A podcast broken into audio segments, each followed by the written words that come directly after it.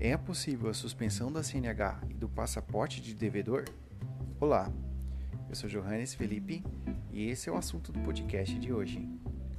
É possível sim a suspensão da CNH e do passaporte do devedor, desde que esgotados os meios típicos de cobrança de crédito e mediante decisão fundamentada.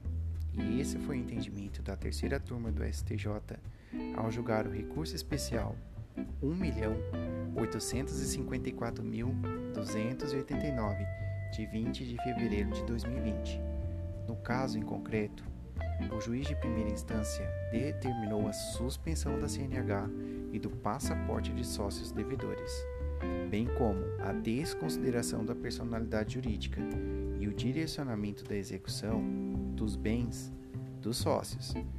Em segundo grau, o Tribunal de Justiça da Paraíba negou a suspensão da CNH, mas o STJ entendeu que o juiz pode adotar meios executivos atípicos, desde que verificada a existência de indícios de que o devedor possui um patrimônio apto a cumprir a obrigação a ele imposta, e que tais medidas adotadas sejam de modo subsidiário, por meio de uma decisão fundamentada ao caso concreto, observado o contraditório e a proporcionalidade.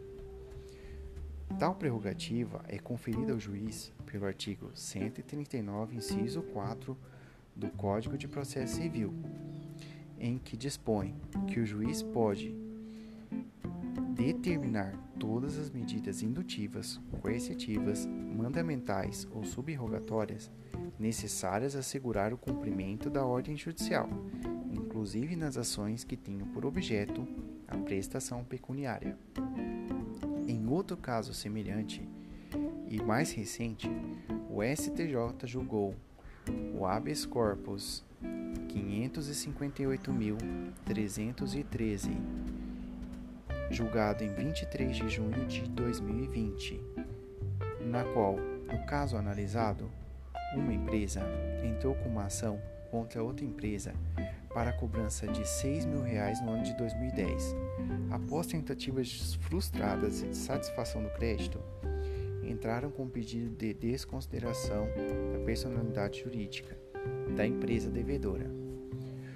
O juiz acolheu o pedido e adotou as medidas atípicas de execução, como a comunicação à Polícia Federal para anotação da proibição de deixar o país e a suspensão da CNH dos sócios. Os sócios recorreram ao Tribunal de Justiça de São Paulo, o qual apenas afastou a suspensão da CNH e manteve as outras medidas. Os sócios mais uma vez entraram com um recurso ao STJ, que não foi reconhecido. O ministro relator do habeas corpus, Paulo de Tarso Sanseverino, destacou que os, as turmas de direito privado do tribunal firmaram a orientação no sentido que o juiz pode se valer de técnicas executivas indiretas para assegurar o cumprimento da ordem judicial, previstas no artigo 139, inciso 4 do Código de Processo Civil, e declarou que a apreensão do passaporte dos sócios não pode ser incompatível com a falta de recursos para a realização de viagens ao exterior e considerou que deslocamentos internacionais, embora sejam para negócios ou visita de familiares, acarretam dispêndios incompatíveis com a alegação de falta de recursos. E ainda declarou que a adoção dessas providências de execução devem se dar de modo subsidiário, atípicas e devem atender a requisitos de necessidade, adequação e proporcionalidade. Vale lembrar que o tema ainda está muito em discussão. Tanto é que o Partido dos Trabalhadores protocolou no STF a ADI, Ação Direta de Inconstitucionalidade 5.941 do Distrito Federal, em 11 de maio de 2018, para declarar a inconstitucionalidade da apreensão do passaporte da CNH para o pagamento de dívidas. O partido questiona se a apreensão de passaporte CNH é inconstitucional, tendo em vista que fere o direito de liberdade de ir e vir do cidadão, garantidos pela Constituição.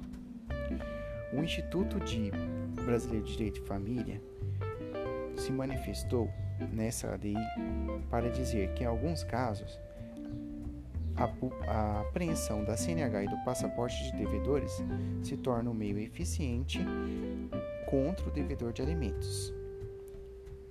Espero que vocês tenham gostado deste assunto. Siga a gente nas redes sociais. Segue Direito e Direito quando segue. Valeu, tchau e até a próxima.